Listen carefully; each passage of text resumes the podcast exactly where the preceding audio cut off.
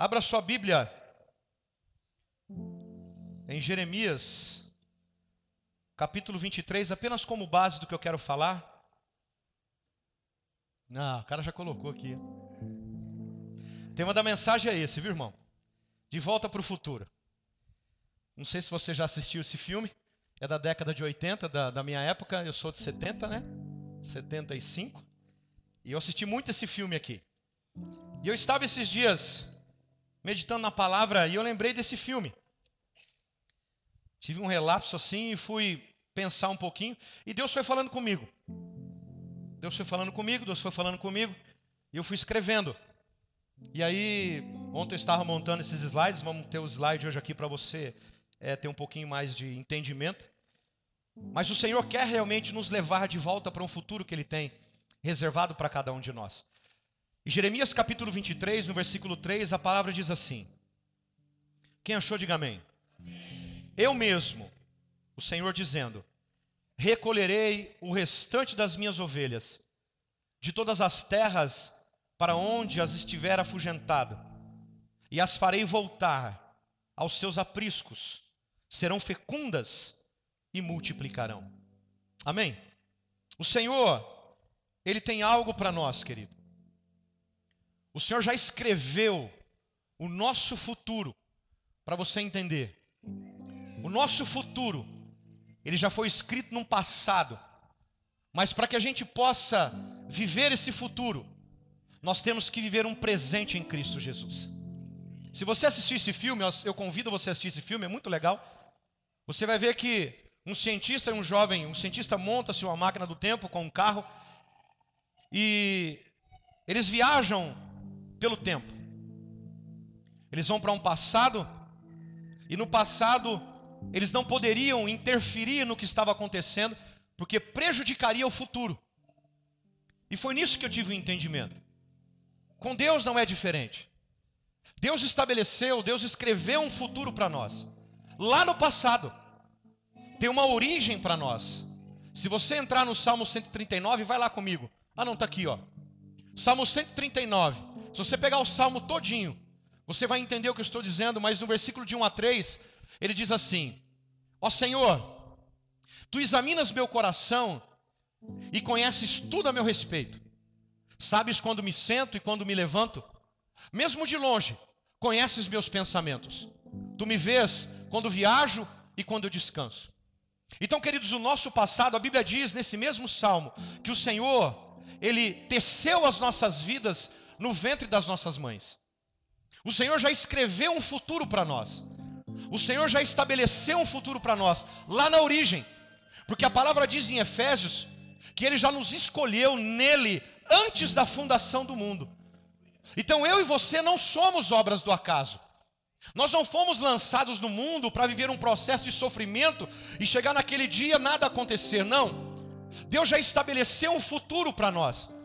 Mas para nós vivermos esse futuro, escrito lá no passado, temos que ter um presente em Cristo Jesus. Você entendeu? Porque se você entrar nesse filme, você vai ver que eles interferem em algumas coisas do passado e prejudicam e comprometem o futuro. E isso que nós estamos vivendo nesses dias não é diferente. Se nós não vivemos uma vida em Cristo, nós prejudicamos aquilo que Deus escreveu no passado e comprometemos o nosso futuro. E Deus quer nos levar de volta para um futuro. Você está entendendo? Porque nós saímos de um lugar e Deus quer que nós voltemos para esse mesmo lugar. Não sei se você está entendendo o que eu estou dizendo.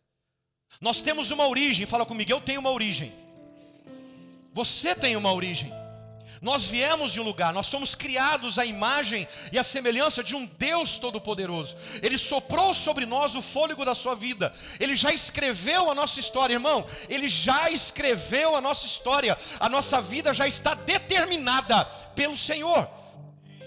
Mas a maneira a qual eu vivo aqui na terra, eu posso comprometer o meu futuro. Escrito lá no passado. Você entendeu? Entendeu o que eu estou dizendo? O Senhor já escreveu esse futuro lá na origem. Para vivermos esse futuro, nós temos que viver um presente em Cristo Jesus. Eu quero te convidar nessa noite a viver esse presente em Cristo, para que não possa comprometer o nosso futuro. Você entende o que eu estou dizendo? Há um grande desejo. Fala para o irmão que está do seu lado. Deus tem um grande desejo. Queridos, Deus ele te deseja demais, cara. Deus ele te deseja demais. Ele te deseja tanto que ele entregou tudo aquilo que ele tinha de melhor para nos salvar. Ele entregou tudo aquilo que ele tinha de mais precioso. Então há um grande desejo em Deus que nós voltemos a um futuro escrito no passado, vivendo um presente em Cristo Jesus. Você entende o que eu estou dizendo? Eu quero entrar com você em alguns textos na Bíblia. Porque se nós não tivermos entendimento, nós não vamos desfrutar de um futuro promissor. E esse futuro que Deus tem para mim e para você é chamado vida eterna. E através das nossas ações, através das nossas atitudes, através dos nossos comportamentos, nós podemos prejudicar ou comprometer esse futuro que Deus escreveu no passado. Você entende o que eu estou dizendo? E tem alguns textos que eu quero compartilhar com você. Provérbios capítulo 18, versículo 7. A Bíblia diz: A boca do tolo é a sua ruína. Ele cai na armadilha dos próprios lábios. Nós não caímos na armadilha do lábio, dos lábios dos outros. Nós caímos em armadilhas dos nossos próprios lábios. A palavra diz em Tiago que as nossas guerras, elas vêm das nossas próprias cobiças. As nossas lutas interiores, os nossos problemas internos vêm das nossas próprias cobiças, vêm de dentro de nós. E muitas vezes nós prejudicamos ou comprometemos um futuro por causa da nossa boca, por causa dos nossos lábios. E muitas vezes nós nos fazemos como tolos, queridos. Ele diz: a boca do tolo é a sua ruína. Ele cai na armadilha dos seus próprios lábios. Agora, Provérbios capítulo 10, aqui também no versículo 11, diz assim: As palavras do justo são fonte do que? De vida. As palavras dos perversos ocultam intenções violentas. Então pensa que a sua vida ela não termina aqui nessa terra. A sua vida, ela apenas passa por essa terra. Ela tem uma continuidade para uma eternidade. Então nessa noite, amados, nós precisamos tomar um posicionamento. O que, que eu disse? Uma decisão daquilo que eu quero em Cristo. Se eu quero continuar vivendo um presente sem Cristo, para comprometer meu futuro, ou se eu quero realmente tomar uma posição, não em uma religião, não em uma denominação, mas na palavra de Deus. Se você entrar comigo na Bíblia, eu não, eu não vou entrar em detalhes, mas quando a nação de Israel ela foi liberta do Egito por Moisés, ali saíram mais ou menos 3 milhões de pessoas, e no meio da nação de Israel, alguns egípcios também vieram. Alguns egípcios saíram do Egito. Mas se você observar a nação de Israel daquela época, você vai ver que por mais de 400 anos o povo de Deus ficou escravo. Então a mente daquele povo foi uma mente condicionada à escravidão, uma mente condicionada a um engano, uma mente condicionada à mentira.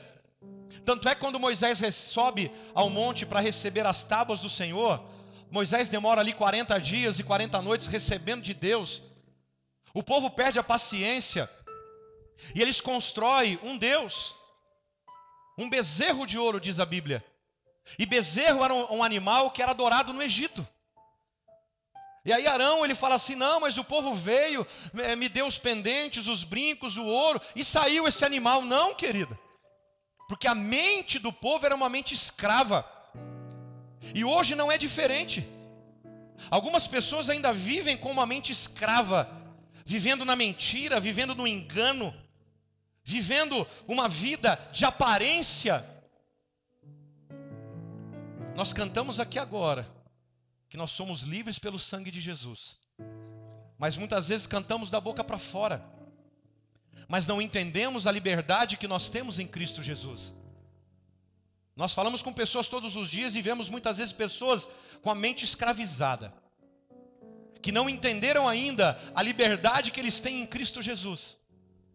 E aqui, se você entrar comigo, você ver que as pessoas, às vezes, elas carregam sujeira Pessoas estão com suas mentes condicionadas à escravidão, no engano, carregam as areias do Egito. E olha que dois textos dizem aqui. Primeiro está em Êxodo capítulo 3. No versículo 5, quando o Senhor aparece para Moisés ali na sarça. Moisés se interessa, vira-se para a sarça, se interessa para ver o que estava acontecendo, porque, queridos, árvore pegar fogo no deserto é comum, é muito comum, por causa do calor escaldante. Mas o que não era comum, uma árvore pegar fogo e não se consumir. Isso não é comum. Então aquilo chama a atenção de Moisés. E ele se volta para aquela árvore, e quando ele começa a se aproximar daquela árvore, Deus fala: Para. E o versículo 5 diz o quê? Não se aproxime mais. Fica aí. O Senhor adverte a ele: Não se aproxime, tire as sandálias, pois você está pisando em Terra Santa. E ali Deus estabelece um propósito de libertação. Você vai libertar. Porque, queridos, todas as vezes que Deus estabelece um propósito, algo novo, um tempo novo para o seu povo, Deus sempre coloca e impõe condições para que a gente possa viver esse futuro. Quem está entendendo, diga amém. E Deus estabeleceu um novo tempo para nós. Deus estabeleceu um novo propósito para nós. Mas existem condições, o que, que eu disse? Para se viver esse futuro. Amém. E para Josué também não foi diferente. Lá no capítulo 5, no versículo 15, você está vendo aqui, o comandante do exército do Senhor respondeu: Tire as sandálias, pois o lugar em que você está é santo. E José o quê? Josué, no caso. Ele. Porque ele estava de frente a Jericó.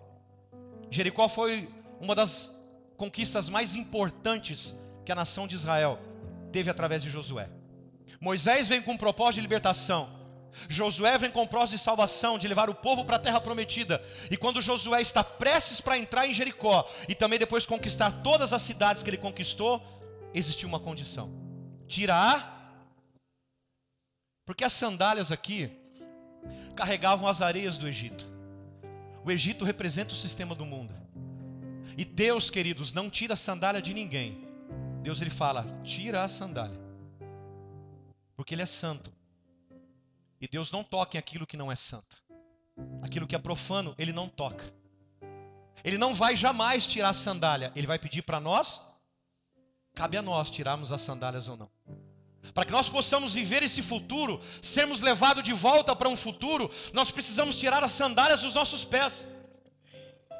Porque ele diz: Olha, tira a sandália dos pés, porque o lugar onde você pisa é terra santa, tanto para Moisés como para Josué, porque Deus estabeleceu um futuro para a sua nação. Sabe o que Deus está dizendo? Tira, tira esse engano que você vive, tira essa escravidão que você vive, porque a partir de agora vocês vão começar a viver um novo tempo e um novo momento através dos fundamentos da minha verdade. Porque pés representam fundamentos. Então Deus fala: tira a sandália, que a partir de agora vocês não caminharão mais com as condições do Egito, vocês caminharão nas condições da minha palavra. Agora, que tipo de condição você quer caminhar? Com as condições do Egito ainda? Com uma mente escrava? Ah, pastor, mas eu nasci assim, sabe? Eu cresci a vida toda assim e eu vou morrer assim. É, uma mente escrava. Pastor, mas é na família dos meus avós, dos meus bisavós, dos meus pais, todos eram assim, sabe? Há um histórico de câncer, há um histórico de, de, de, de Alzheimer, há um histórico de Parkinson, todo mundo foi assim. Não, mas em você não vai ser assim, porque nós somos uma nova criatura em Cristo. A Bíblia diz: se pois o Filho vos libertar, verdadeiramente sereis livres. O passado ficou para trás. A Bíblia diz: nós somos essa nova criatura. Ele nos libertou, vivemos em liberdade. Ele tem um novo propósito, mas eu preciso tirar essas sandálias para que eu seja levado para esse futuro. Você entende o que eu estou dizendo? Você entende o que eu estou dizendo? Agora abre comigo em Efésios capítulo 4.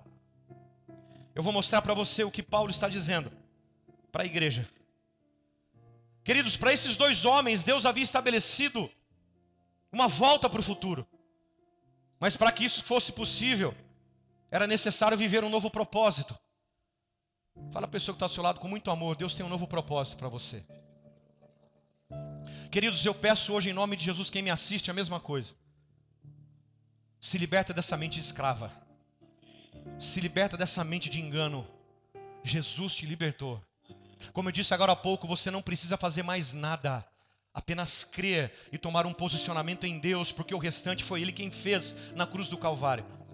Você não precisa se sacrificar. Você não precisa, não precisa, irmão. Ele já fez por você. Efésios capítulo 4, versículo 21. Quem achou, diga amém. Diz o texto. Vamos no 17, por favor. Está com a Bíblia aí, irmão? Abriu a Bíblia aí?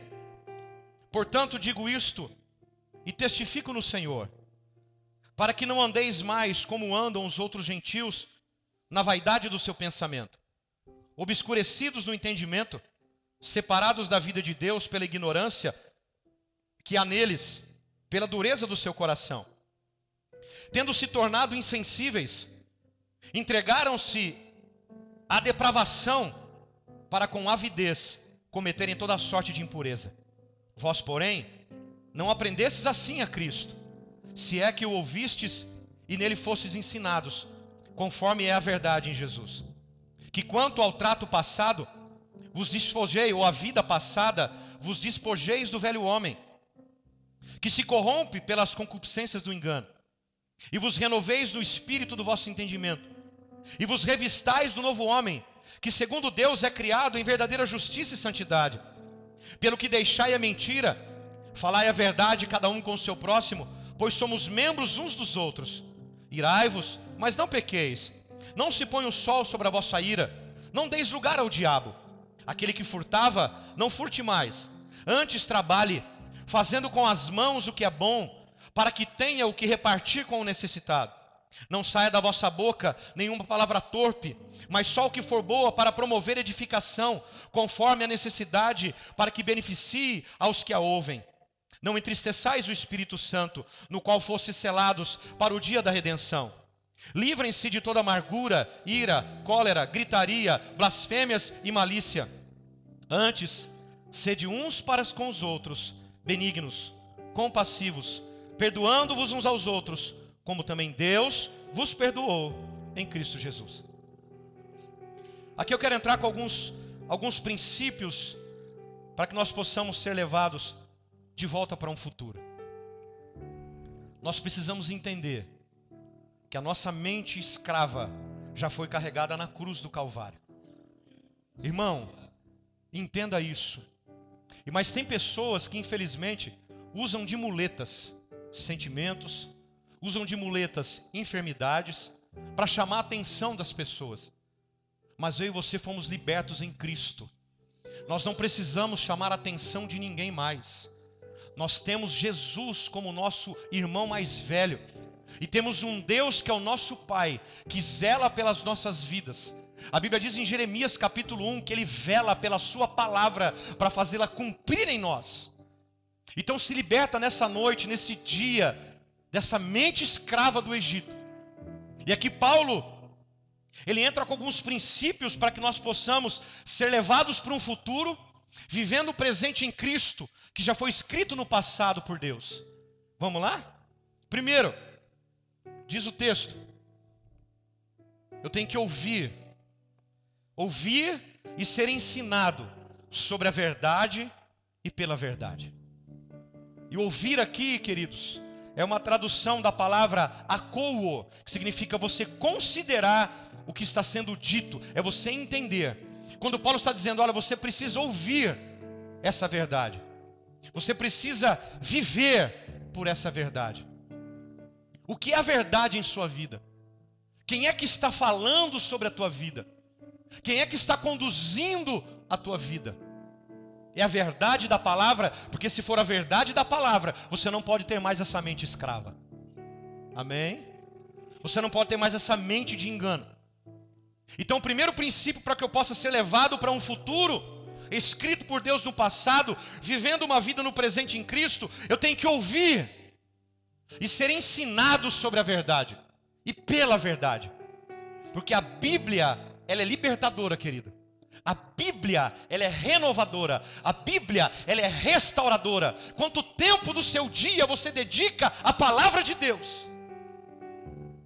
Quanto tempo do seu dia você abre esse livro e busca as verdades de Deus? Porque se você busca as verdades de Deus todos os dias da sua vida, você não tem mais uma mente escrava. Ah, estou desanimado. Ah, eu não aguento mais. Ah, eu não dou conta disso. Ah, não dou. Não, então você não tem uma mente liberta.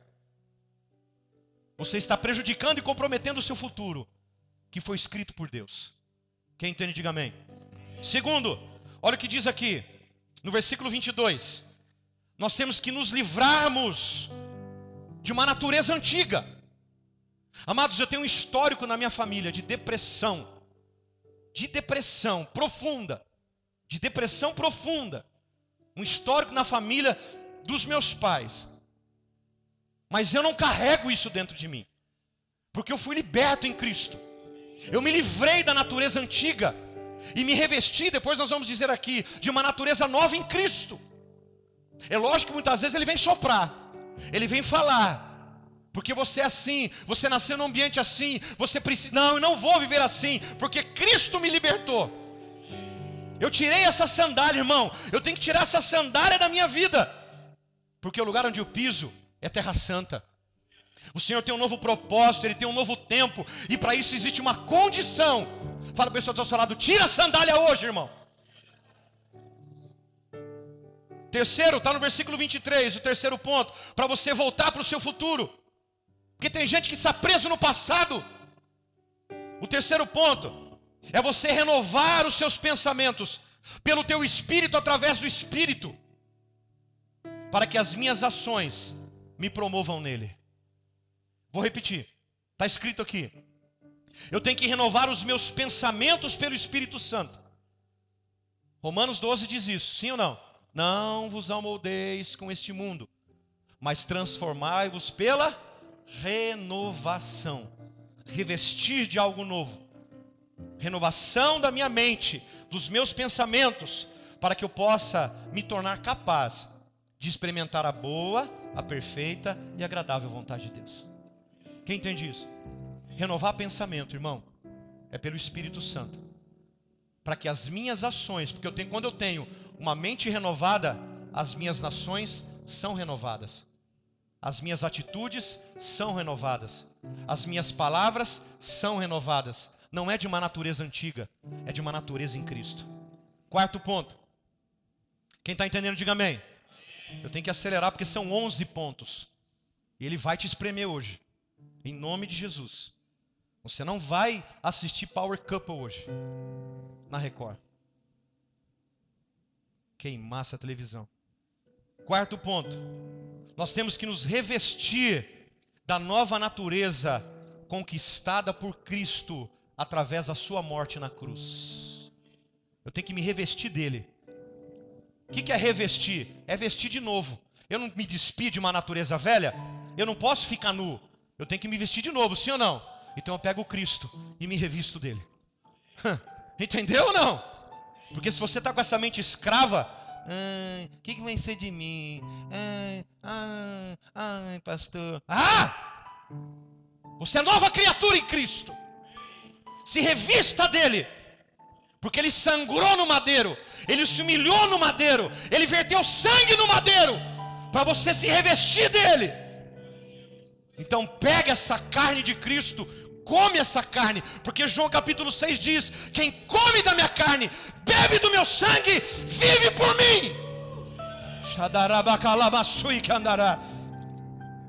Se reveste dessa nova natureza, Paulo está dizendo para Éfeso: se reveste dessa nova natureza. Quinto ponto. Eu tenho que mudar o meu modo de viver. Porque se eu tenho essa natureza de Cristo, automaticamente eu mudo o meu modo de viver. Em gestos, em ações, em palavras, para comigo primeiro, para depois com os outros. O valorizar uma vida, a visão dessa igreja, tem que começar de mim primeiro. Porque se eu não me valorizar, como é que eu vou valorizar os outros? Se você não se. Para de se menosprezar, irmão. Para de ter esse sentimento de menosprezo. Deus não tem pena de você, fofura. Deus não tem pena de você. Você é filho. Você está entendendo ou não?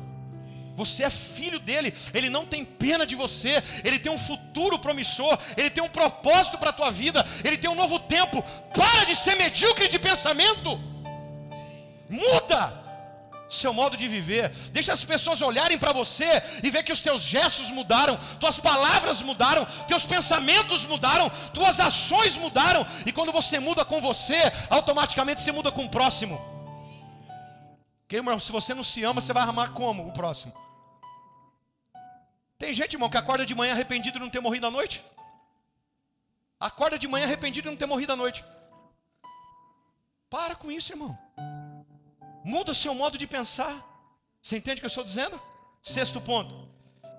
Paulo nos ensina no versículo 26 e 27. Para nós exercermos domínio próprio. Fala comigo, domínio próprio. Fala comigo, autocontrole. Dos meus o quê?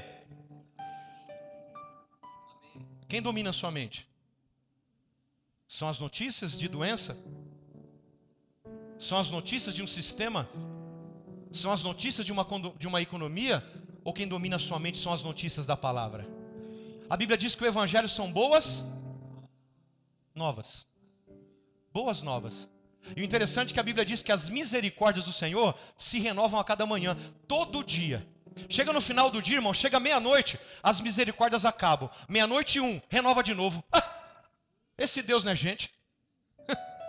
Esse Deus não é gente. Meia-noite, ah, as misericórdias estão acabando. Virou meia-noite um, renovou tudo de novo. É assim, esse é o Deus que você serve. Você está entendendo? Então exerça domínio próprio da sua mente. Tem auto, irmão, tem autocontrole, cara.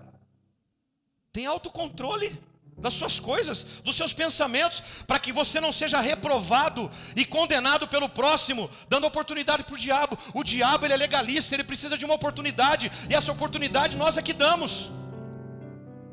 Amém? Não, pastor, fizeram um trabalho de macumba para mim. Chuta a cabeça do capeta. Maior é o que está em mim, irmão, do que aquele que está no mundo. Pode fazer o trabalho que for, pode costurar meu nome na boca do sapo, pode derramar sangue sobre a minha foto. Põe minha foto. Esse dia falava que minha foto estava no terreiro de macumba. Que bonito, deixa lá bonitão lá, ó. E eu lá estou com o capeta, eu não tenho parte com ele, ele não tem parte comigo. Ah, fizeram uma obra de macumbaria, pastor, para, sabe? Tem autocontrole dos seus pensamentos, você se revestido numa nova criatura, você é uma outra pessoa. Muda o seu modo de pensar. Dá oportunidade para o diabo agir em qualquer tempo, em qualquer momento na sua vida. Fecha a brecha, irmão. Fecha a brecha no teu casamento, fecha a brecha na vida dos teus filhos, fecha a brecha lá no seu trabalho, fecha a brecha. Porque ele só precisa de uma oportunidade. Quantas? Ele aproveita, viu? Não dê oportunidade. Paulo está dizendo: não dê lugar para o diabo. Sou eu que estou dizendo? Quando eu tenho um autocontrole dos meus pensamentos. Isso não é pensamento positivo. Isso é uma nova vida em Cristo. Quando eu tenho domínio próprio dos meus pensamentos. Eu penso o que eu quero. Ai, pastor, nossa, mas passou um pensamento. O pensamento pode passar, mas ele não pode permanecer aí. Amém ou não? Eu sempre digo isso aqui, uma frase de Martim Lutero. O passarinho, ele pode pousar na tua cabeça, mas ele não pode fazer ninho. O pensamento vem, mas do mesmo jeito que ele vem, ele tem que ir embora. Eu domino a minha mente. Amém, querido? Quem está entendendo? Olha o que diz Provérbios 21, 23. Quem está entendendo, diga amém. Está sendo gravado, depois você assiste de novo para você se converter. Olha o que diz o versículo 23 de Provérbios 21. O que guarda a sua boca e a sua não, vamos ler junto. Não, vamos ler junto aqui agora. Vamos fazer um exercício aqui. Eu estou virando conferencista, viu, Luciano? Provérbios 21, 23. Vamos lá. Um, dois, três.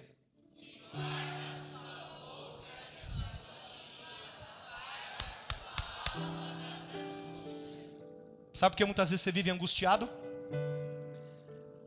Porque você não guarda a tua boca. Você não guarda. Ai, pastor, mas eu preciso falar. Isso é demônio. Ah, pastor, eu preciso falar, não dou conta. Ah, eu tenho que falar porque é meu temperamento. Não, não é temperamento, é demônio. Demônio, você está endemoniado. Porque a Bíblia diz o que guarda a sua e guarda a sua. Está com vontade de falar, bebe água. Ah, estou doido para falar. Faz assim, ó.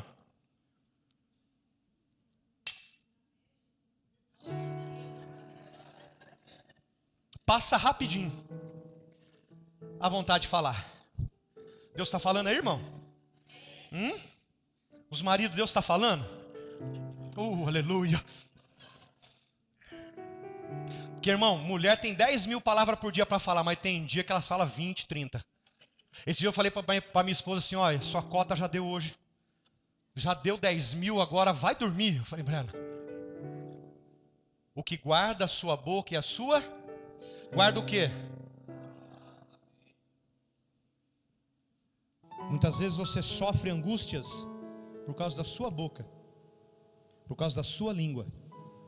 Eu disse de manhã e repito: a língua ela fica dentro da boca, cravada pelos seus dentes. Deus colocou dente em nós porque é como se fosse uma jaula para a língua. É, entendeu ou não?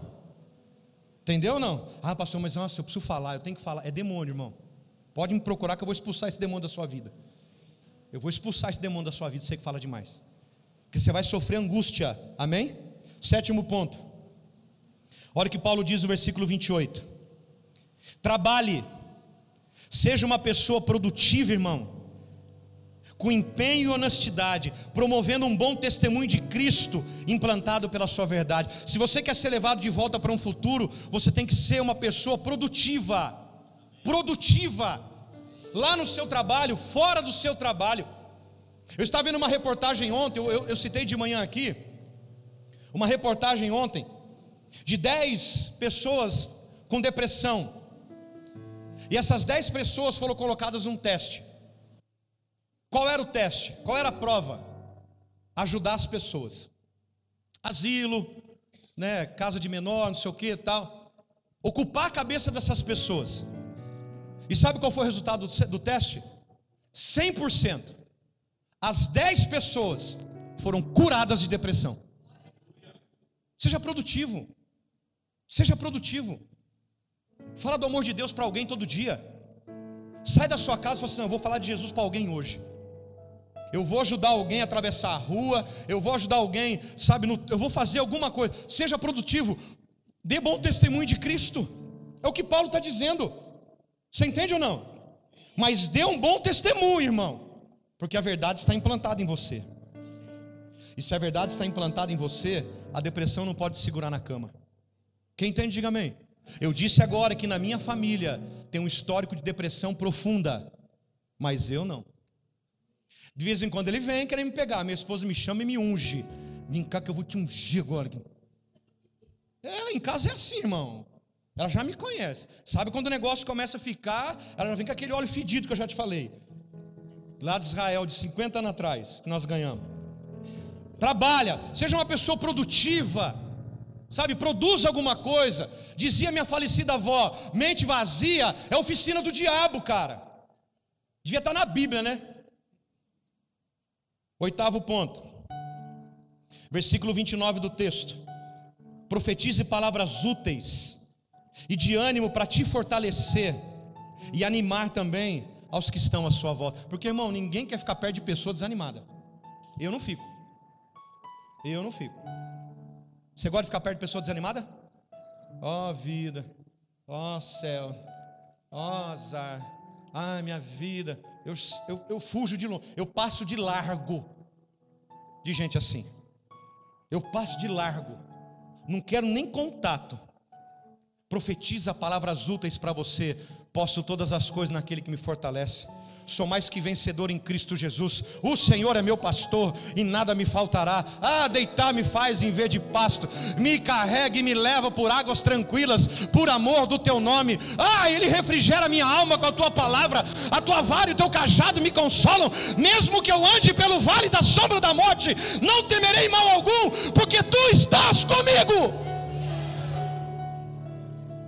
Porque se você profetizar para você, automaticamente você anima as pessoas que estão à sua volta. Quem entende, diga amém. Nono ponto, e mais importante que eu vejo: nunca entristeça o Espírito Santo, porque naquele dia nós temos que ser resgatados por Ele. E essas atitudes que eu citei aqui para cima, entristecem o Espírito Santo. Ou você pensa que ele. Te... Você acha que Deus gosta de ver assim? Com essa mente escrava? Você acha que Deus gosta de ver com essa mente desanimada? Não, irmão, ele não gosta não, porque ele é pai. Qual pai gosta de ver um filho desanimado? Qual pai gosta de ver um filho entristecido? Com Deus é a mesma coisa. Ele te ama, ele quer te ver com a sua cabeça erguida e falar: "Filho, vai que você consegue. Vai que você vai chegar do outro lado, porque eu sou contigo. Eu sou o teu Deus. Eu te tomo pela mão direita e te digo: não temas." Não entristece o Espírito Santo não, irmão. Não entristece, não. Décimo ponto. Hum, versículo 31. Está ali? Controle sua língua e livre-se de todo sentimento. É palavra de Deus, irmão. Versículo 31. Controle sua língua e livre-se de todo sentimento que envenena a sua alma. Amém ou não? Controla a sua língua. Nós já falamos isso, eu não vou me deter nisso, mas eu quero dois textos para falar com você. Está aqui, ó. Provérbios capítulo 10, versículo 19. Não, vamos ler tudo junto de novo, gostei. De novo. Um, dois, três. Quem fala, acaba. Quem é, fica. Sou eu que estou dizendo? Graças a Deus que não sou eu. Sou livre disso. Quem fala, quem fala, faz o que? Acaba. É. Mas o prudente fica o que? Agora, ó, o de baixo. Provérbios 17, 28. Vamos lá. Um, dois, três. Até.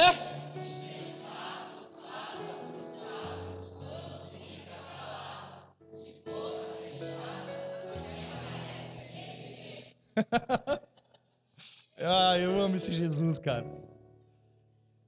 Jesus é muito bem humorado. Ele tem um bom humor assim fantástico. Até o tolo, o insensato, passa por sábio quando fica quieto. De boca fechada, parece até uma pessoa inteligente. Está entendendo? Fala a pessoa que está ao seu lado. Você está entendendo? Como diz um professor nosso de teologia, ele fala assim: em verdade, em verdade te digo. Professor de escatologia nosso. Em verdade, em verdade te digo, tipo assim, você está entendendo? Amém ou não? E por último, busque, querido, exercer a bondade, misericórdia com as pessoas e perdoando-se. Nós precisamos nos perdoar, querido. Quando você se perdoa, você consegue perdoar as pessoas, porque Cristo já lhe perdoou pela sua morte. Como eu disse no começo, o Senhor quer nos levar de volta para o futuro, escrito lá no passado, vivendo um presente em Cristo. Mas a tua boca te manterá no passado ou te levará de volta para o futuro. Quando vivo um presente em Cristo, estou sendo levado de volta para o futuro que Deus estabeleceu antes do passado. Você quer voltar? Vamos ficar em pé. Se você quer voltar para o futuro. Quem entende, diga amém.